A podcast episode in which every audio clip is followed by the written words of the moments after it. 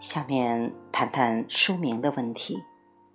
一望而知，这个骇人的书名只不过是我的一篇附录文章的半截题目而已。但我身心里也并非全然没有从另一个角度回应斯宾格勒的《西方没落》一书的意图。德国人奥斯瓦尔德·斯宾格勒一战前即开始着手写作《西方的没落》。发表时正值一战结束，其对西方文明必趋衰微的预言，恰好与空前惨烈的西方列强之自杀式对决相印证。结果在欧洲引起的震撼，连斯宾格勒本人也颇感意外。实际上，斯氏所用的写作方法完全是粗浅的生物生长形态对照，或曰外部观象式描述。虽然后来被译美为文化形态学或历史形态学的开山之作，但在当时被人讥评为历史的占卜术，却不能不说是中肯之至。这个事件仅仅表明，欧洲人对西方中心论是何等的执迷，以及包括斯氏本人对文化与文明发生学的内在机制何其缺乏了解。不过，无需斯宾格勒用他那肤浅而凌乱的生花之笔来证明，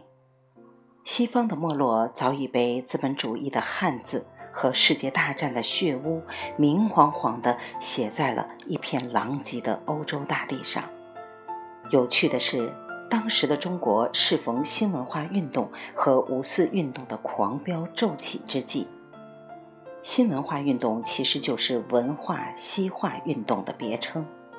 而所谓反帝反封建的五四运动，也没见得怎样触动了帝国实乃宪政主义列强的毫毛，或封建实乃君主专制主义的筋骨。他所抡起的大锤，反倒进一步只把东方别具的传统文化砸了个粉碎。说来好笑，那时。推崇西学和西风的知识界，也将西方的没落视为异端和盲刺。某些立于潮头的学者还唯恐他给正处在启蒙，其实是洗脑或幻魂中的中国人带来负面影响，建议最好不要意见。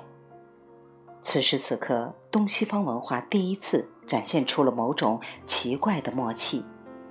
原本极端稳定的一方，由于骤临冲击而决定无条件的把自身移位到那个特别动荡且行将衰丧的一方之最高危的滑坡顶端上去。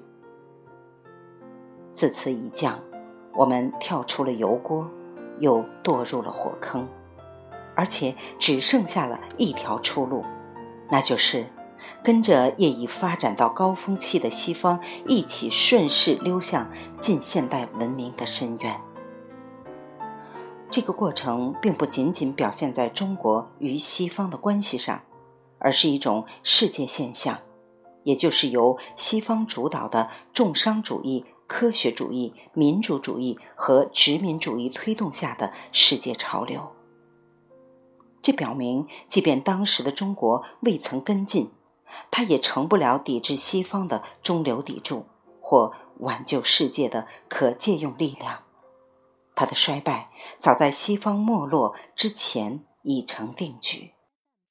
那么，文明的分层剥离或系统没落，其根本原因到底是什么呢？更重要的是，文明的继续更替或继续运行，将把人类引向何方？而文明化的社会运动未尝不是自然人性的展开过程，文明化的社会败落未尝不是人类本身衰落过程的综合体现。从深层看，它与东方或西方、亚洲或欧洲、某国或某人全无任何直接关系。相反的，倒是各国之间、各阶级。或各社团之间，乃至个人之间的竞夺和挤压，构成了文明发展与社会运动的表现驱动力。问题的实质在于，究竟是什么力量驱使着生物种系和灵长人类不得不进行无休止的内部静存？再深问一层，究竟是什么道法缔造了人类本身及其人世文明，且毫不怜惜的偏要将他们导向追求发展与进步的登蛾之火？总之。士宾格勒丝毫也没有看出来西方的没落之根本原因，他甚至都没有意识到，就在他身边不远处，达尔文推出进化论，尼采呼唤超人，马克思号召同传统的观念实行最彻底的决裂，爱因斯坦也记起了足以调动核能与微观物理效能科学相对论等等。这一切正标志着一场更激烈的进步主义思潮和更危险的文明进化浪潮行将席卷全球，而进步缔造衰落，犹如增长促成衰老一样。这等昭彰的气势，何须那般花俏的笔墨再去做表面上的涂抹？实话说，我原本著书立说，还没有打算与斯宾格勒对话。而是一心谋求拆解东方思想史与西方哲学史所遗留下来的最根本的疑难问题。也就是说，我更有兴趣去研究人类本性的终极源头和人类命运的终极归宿。然而，过回头看，却发现它能以最具有针对性的锐利直接回应文明的进步与衰落之课题。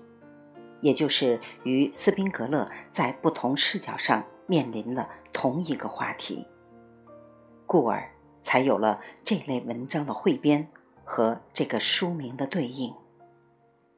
二零零九年五月十七日，未完待续，